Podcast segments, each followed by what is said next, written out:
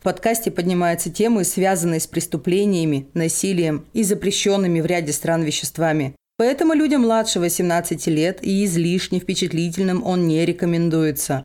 Ведущие гости подкаста против насилия призывают лишь к добру. Все материалы извлечены из открытых источников и предназначены исключительно для ознакомления.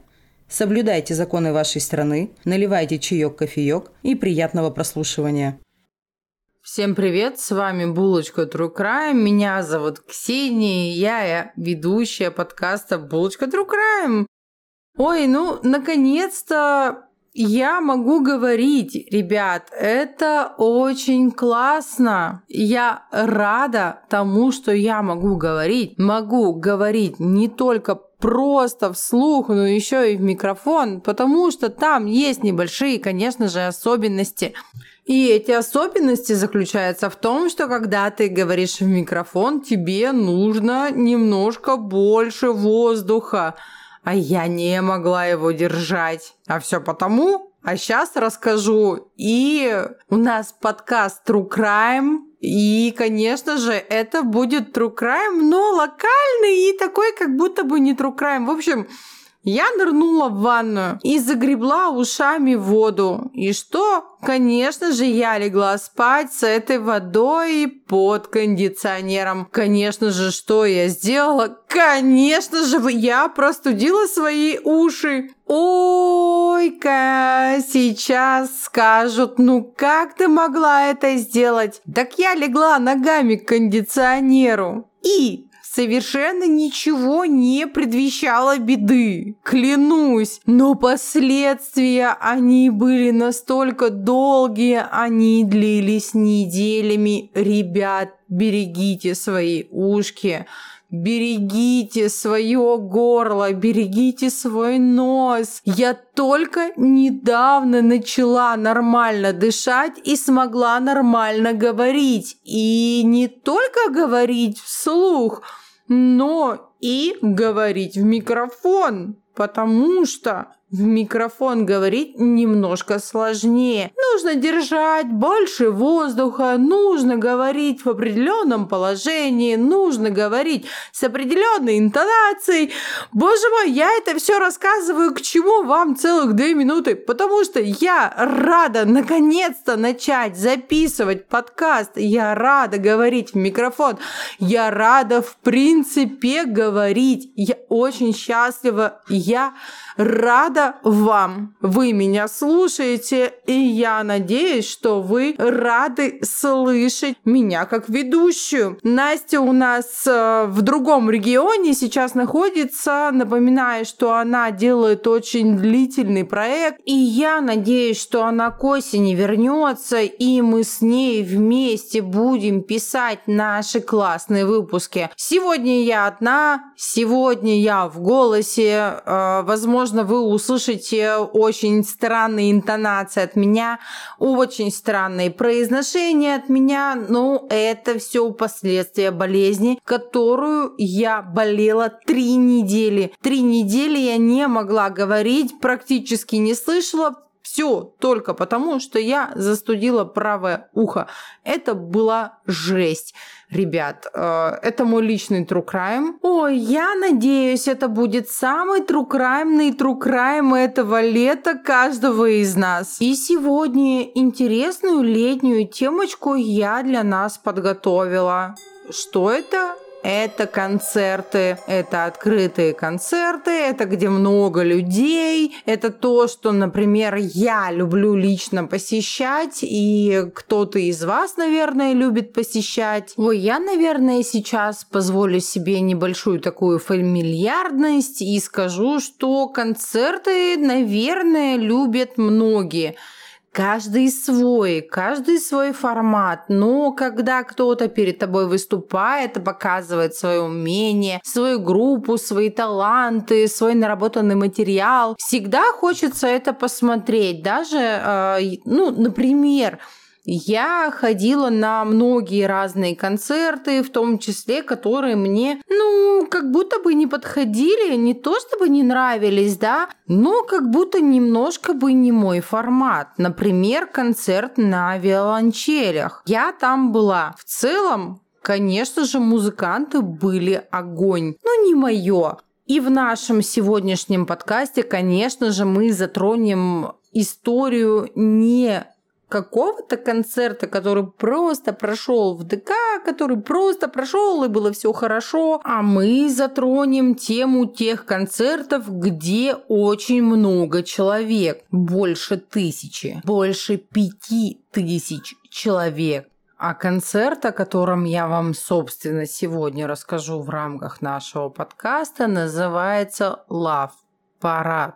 Что такое Love Парад? Это крупнейший фестиваль музыки. Это шествие, посвященное секс-меньшинствам. Это где море пива, где все ярко одеты, а иногда и даже полностью раздетые люди, которые участники. И они целый день танцуют, пьют, развлекаются под открытым небом, под оглушительный рев техно-музыки. Э, первый лав-парад был проведен аж 1989 году. 20 лет этот праздник э, рос и набирал обороты, он масштабировался, он стал значимым музыкальным событием в мире вообще. Лав-парад проводился не только в месте создания. Также его проводили в Акапулько, Вене, Кейптауне, Мехико, Сан-Франциско, Сантьяго и Тель-Авиве. То есть вы вместе со мной понимаете, что это очень крупное мероприятие. И у него были как и потворники, которые участвовали, естественно, в создании данного мероприятия в каждом из перечисленных городов, ну и других, конечно же, городов, но и, естественно, и противники, да, из числа блюстителей нравов потому что они говорили, что лав-парад развращает молодых людей, он попирает мораль и пропагандирует распущенность. Тем не менее, для всего находилось место, то есть для каждого парада находилось оно. И из года в год, конечно же, парад продолжался. Страшные события начались в субботу в Дуйсбурге 24 июля в 2010 году. 15 грузовиков готовы были обеспечить всех музыкой и весельем. Организаторы заявили, что прибыло аж полтора миллиона посетителей. И народ прибывал из разных стран и континентов. И город Дуйсбург долго боролся за право проведения парада на их территории. То есть они даже участвовали в каком-то конкурсе, чтобы именно в этом году, именно в этом городе прошел лав-парад. И именно в этом городе, именно этот парад должен был поднять именно этот город на новый уровень и обеспечить успех и славу этому городу. Ну, все считали, что успех от данной тусовки был обеспечен по всем фронтам. Как бы так, но как бы не так, да? Лав-парад в Дуйсбурге решили провести на территории старого товарного вокзала. Попасть туда можно было по подземному тоннелю, который был длиной 300 метров и шириной всего 16 метров. В середине его, этого, собственно, прохода, находился пандус, по которому посетители праздника попадали наверх, к сцене. Тысячи людей томились в ожидании начала парада. На улице уже было не так жарко, и дневной зной переходил в вечернюю прохладу. Народ скопился у входа в тоннель пройдя по которому все попадут на площадку для участия в музыкальном фестивале. Но Начало затягивалось, и затягивалось уже более чем на два часа. Толпа была недовольна. Люди начали уставать, но это нормально. Напряжение витало в воздухе. Наконец-то люди в первых рядах услышали открывающийся засов. Толпа, словно состав, начала набирать скорость навстречу долгожданному веселью. Народ все прибывал и прибывал. Места на арене стало катастрофически не хватать.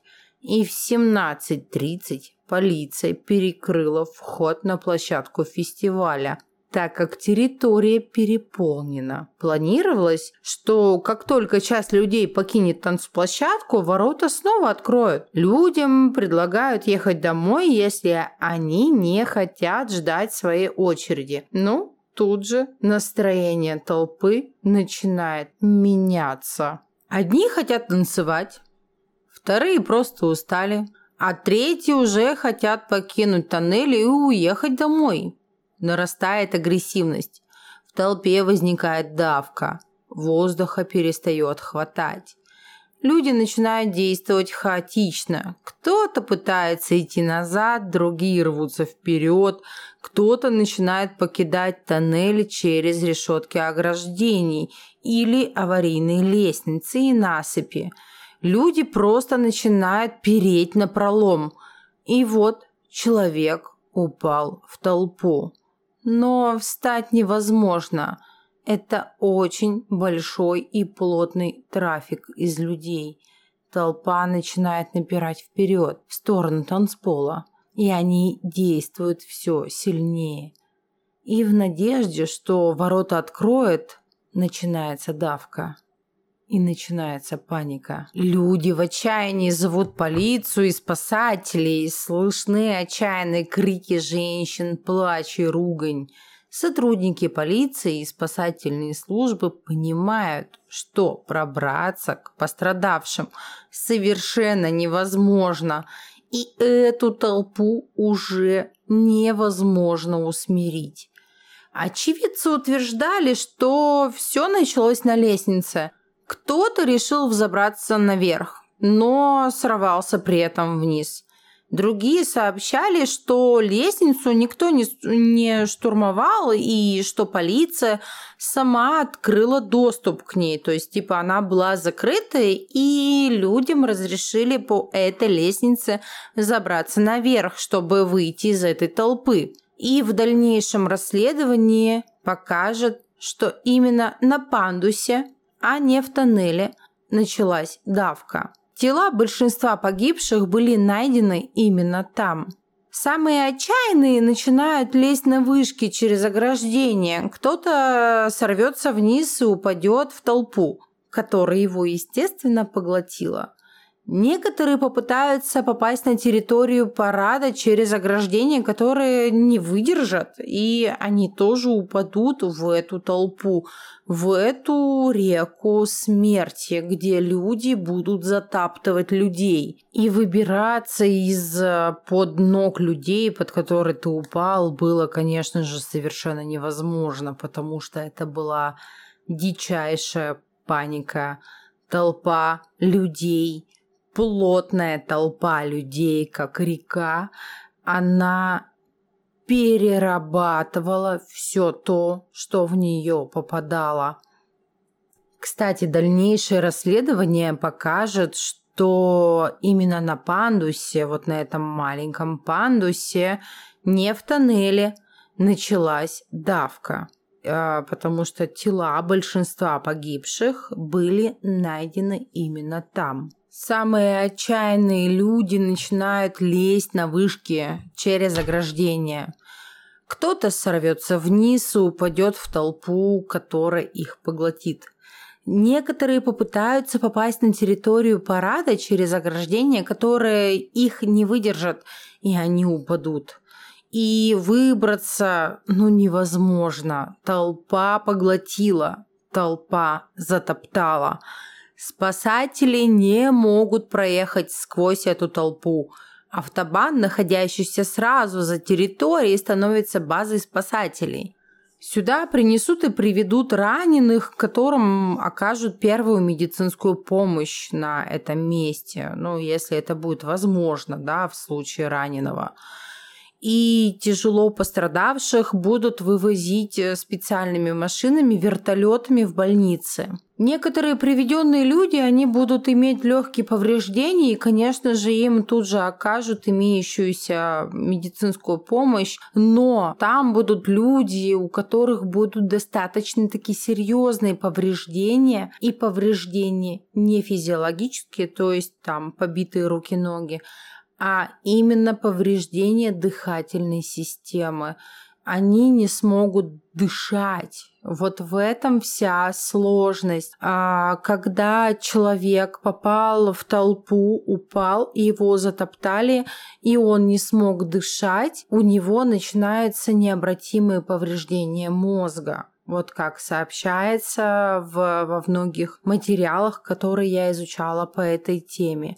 Вот именно этим людям нужна была самая квалифицированная помощь, потому что их нужно было насыщать кислородом, которого не было. Понимаете? Вставочка после обработки подкаста. Да, я понимаю, что я очень странно выразилась. И попытаюсь сейчас немножко объяснить очень кратко. Это были повреждения, которые несли больше вред человеку, нежели чем переломанная нога. Вот так. Вот так они объясняли, вот так и я тоже поняла. Все, спасибо. А праздник-то тем не менее продолжался, то есть никто парад не остановил. Мероприятие решили не прерывать, чтобы не вызывать типа новый всплеск паники. И музыку вырубили только в 23 часа. Напоминаю, давка началась в 17 часов. И ну, давайте на обсуждение, правильно это, неправильно. Я считаю, мое личное мнение Ксении, что это неправильно. Должно было все остановиться, должны были все остановить всех вывести, вывести толпу через тоннель, все открыть, и, э, возможно, было бы меньше пострадавших. Это мое мнение. Давайте пишите нам в группу ВК. ВК у нас в описании подкаста. Будем ждать ваши комментарии. Ну и возвращаемся к нашей теме. И в это время, как э, в подземном переходе лежали растоптанные и пострадавшие, которым оказывали первую помощь, Совсем рядом проходили веселые и разгоряченные праздником посетители лав-парада. А они ведь не подозревали ни о чем. Потому что ни о чем нигде не сообщалось.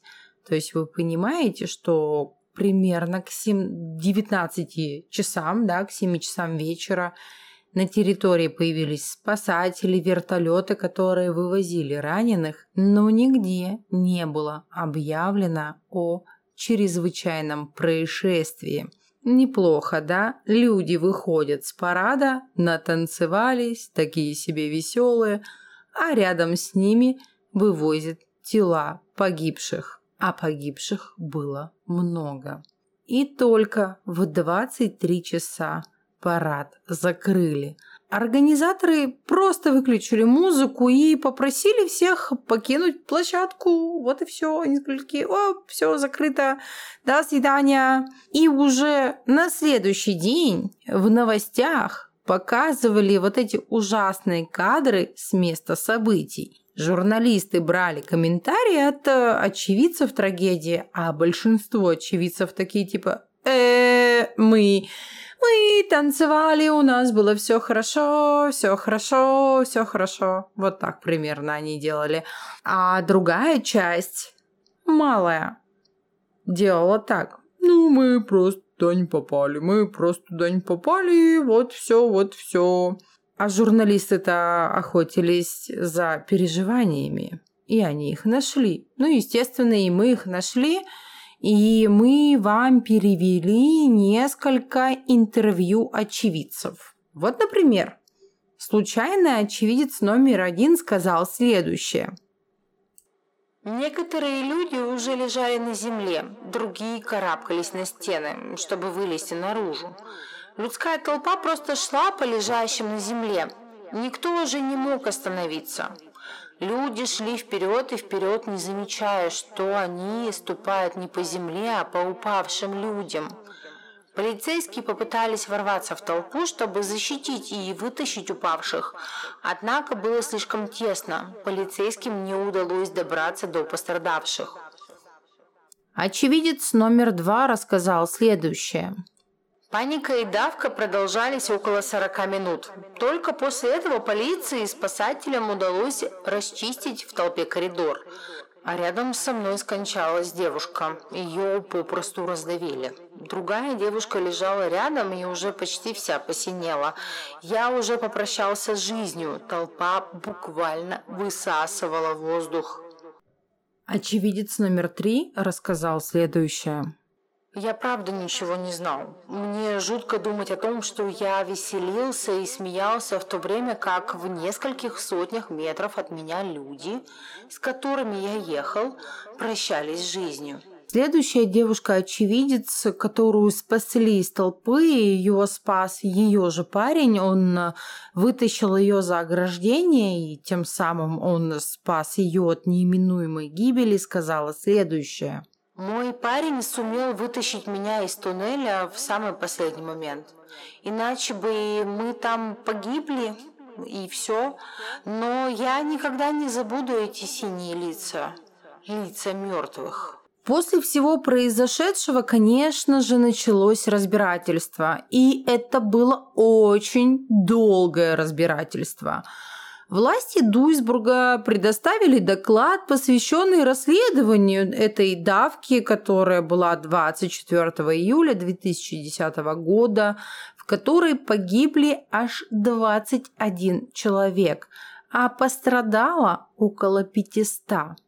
В большом 130-страничном отчете специальной комиссии муниципалитета отмечается, что в процессе планирования и подготовки фестиваля «Love Parade» городские чиновники не нарушили никаких из существующих предписаний и действовали в полном соответствии с законом. Конечно же, боже мой, да кто бы сомневался-то, да? Come on. Э, я себе даже другого и не представляю. Это прям общечеловеческий какой-то пиздоболизм, come on, ребят, вот правда. Никогда другого не видела и, наверное, никогда другого не увижу. Если я не права, кидайте в меня историями, где подобные огромные потери людей были с первого раза комиссией э, с комиссией было указано, что это были не власти да, я не знаю таких случаев, никогда не видела. Так вот, едем дальше, да, к нашему лав-параду. И городские чиновники, собственно, исходя из этого отчета, как будто бы не нарушили никаких из существующих предписаний и действовали в полном соответствии с законом. Вот так. Организаторы фестиваля из компании э, Lovend, которая называется, которая, собственно, проводила эти парады, они возлагают всю вину за произошедшее на полицию. Ну и после трагедии, да, когда начались разбирательства, они выложили съемки с видеокамер с места происшествий, в которых как будто бы четко видно, что что полицейские совершили тактические промахи. То есть полицейские не были готовы и подготовлены к таким событиям, да, вот таким событиям, когда в узкие тоннели запускают полтора миллиона человек, полицейские не были готовы. Вот э, так э, поступили, собственно, организаторы. Я ни с кого не снимаю вины, я сразу предупредю я сразу предупредю, я вообще ни на чьей стороне. Я говорю только то, что я нашла. Но мне очень интересно а, каждая из сторон. Да? У нас есть полицейские, у нас есть медики, у нас есть власти города, у нас есть организаторы парада. И они нач- начали играть в горячую картошку. Вот это я вам рассказываю, как они классно играли в горячую картошку. То есть власти города предоставили 130 страниц отчета специальной комиссии, в которой было написано, что власти города не виноваты, а, собственно, организаторы, вот о чем я говорила, предоставили видео, на которых полицейские как будто бы не готовы к таким мероприятиям. А схуяли они должны быть готовы к этим мероприятиям?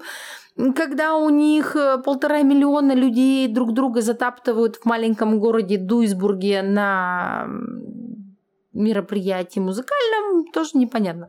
Но очень интересно, конечно, поведение организаторов. Ну, конечно же, они хотят себя снять всю вину, это тоже понятно. Да, также, кстати, а, организаторы выложили собственный документальный фильм, который они сняли, да, и в котором они утверждали, что одной из причин и самой главной из причин данной трагедии стало неправильное выставленное полицейское ограждение – а то есть через столь узкий проход пропускать столько людей, это как бы тоже полицейские, наверное, виноваты, да? Ну, конечно, конечно.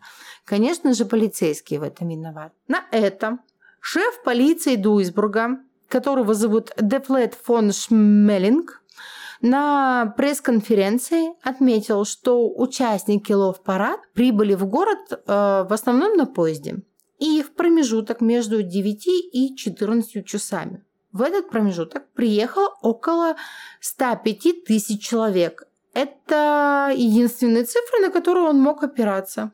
20 августа 2010 года Билл Кликс выпустил публикацию под названием планировочные документы Лавпарад 2010 года, Дуйсбург и там название дальше длинное. И в него в эту публикацию вошли 43 внутренних документа, которые касались э, лав-парада 2010 года.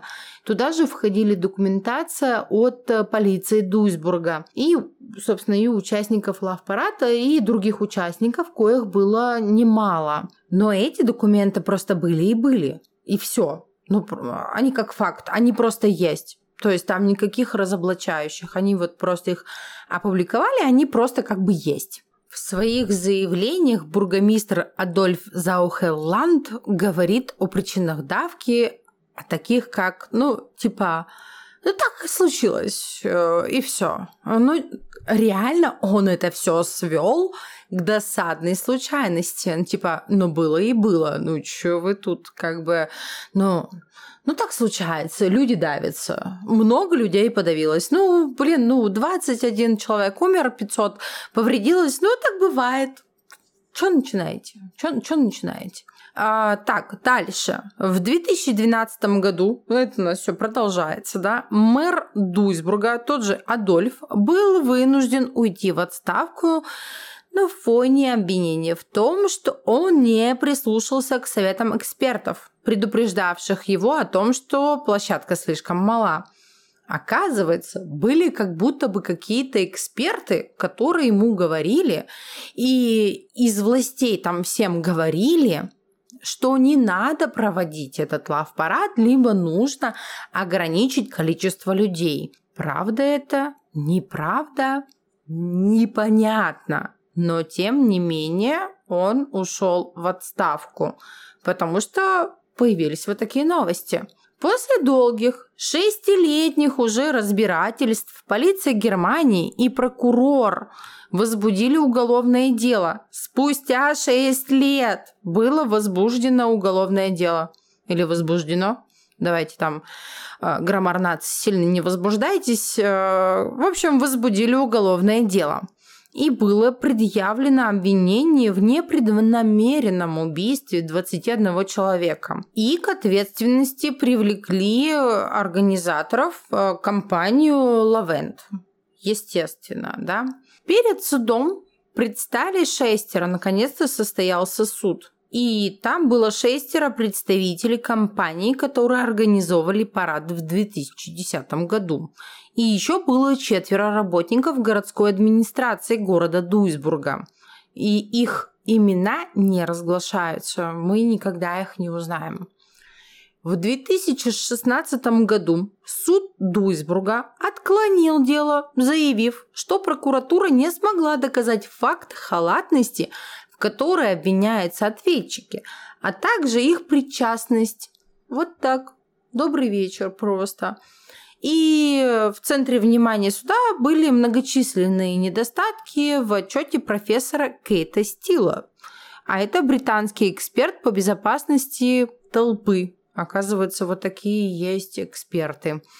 И он, этот э, Кейт Стил, он трудился в Манчестерском столичном университете.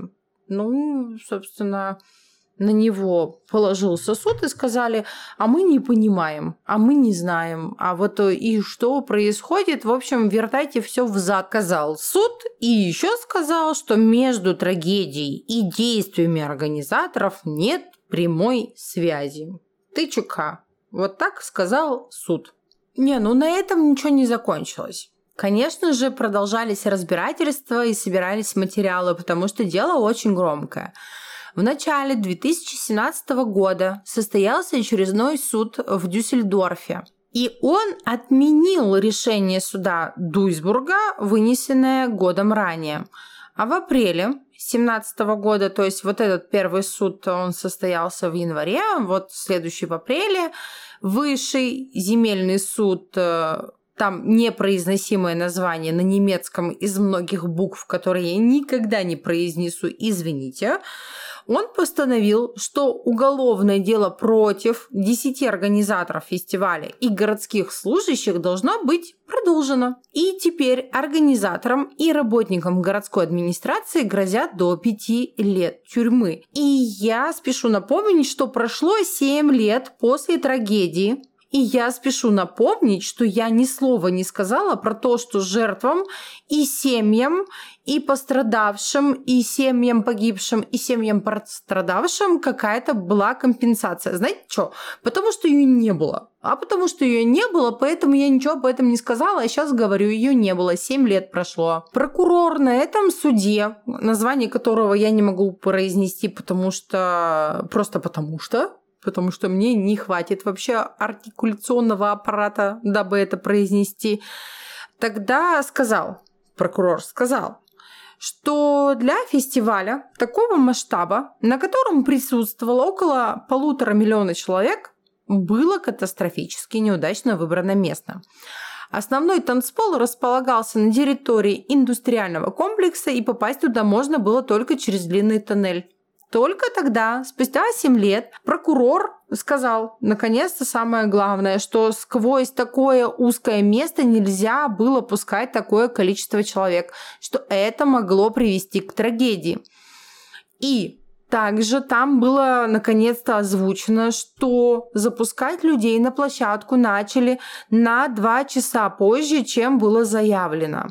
И в результате в тоннеле и на вот этой небольшой площадке на выходе скопилось огромное количество людей, что привело к трагедии. Расследование тогда продолжилось. Суд продолжил слушание по делу о трагедии. И, получается, там ла-ла-ла-ла-ла-ла-ла, еще проходит время, с апреля 2017 года мы э, перебираемся в декабрь 2017 года в том же Дюссельдорфе.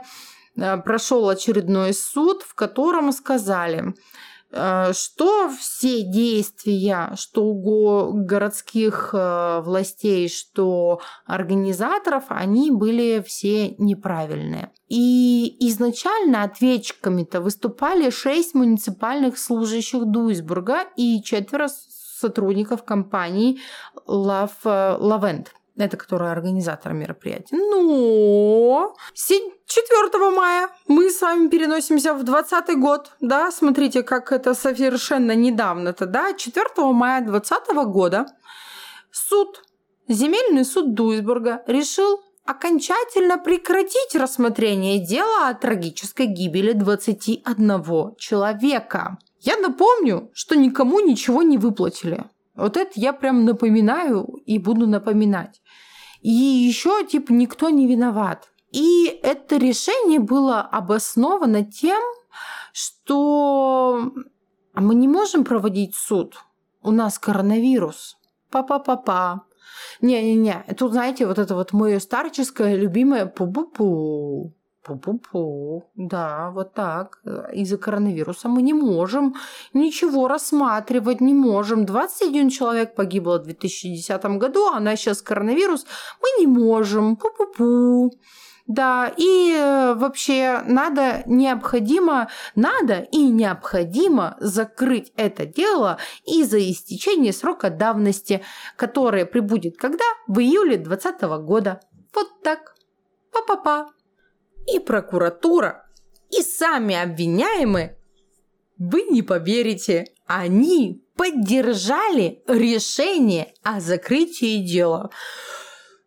Кто бы мог вообще просто предположить такое развитие событий? Обвиняемые пришли к выводу, что надо закрыть дело, чтобы их не обвиняли. И согласились с ним. Никогда такого не было, э, и вот началось.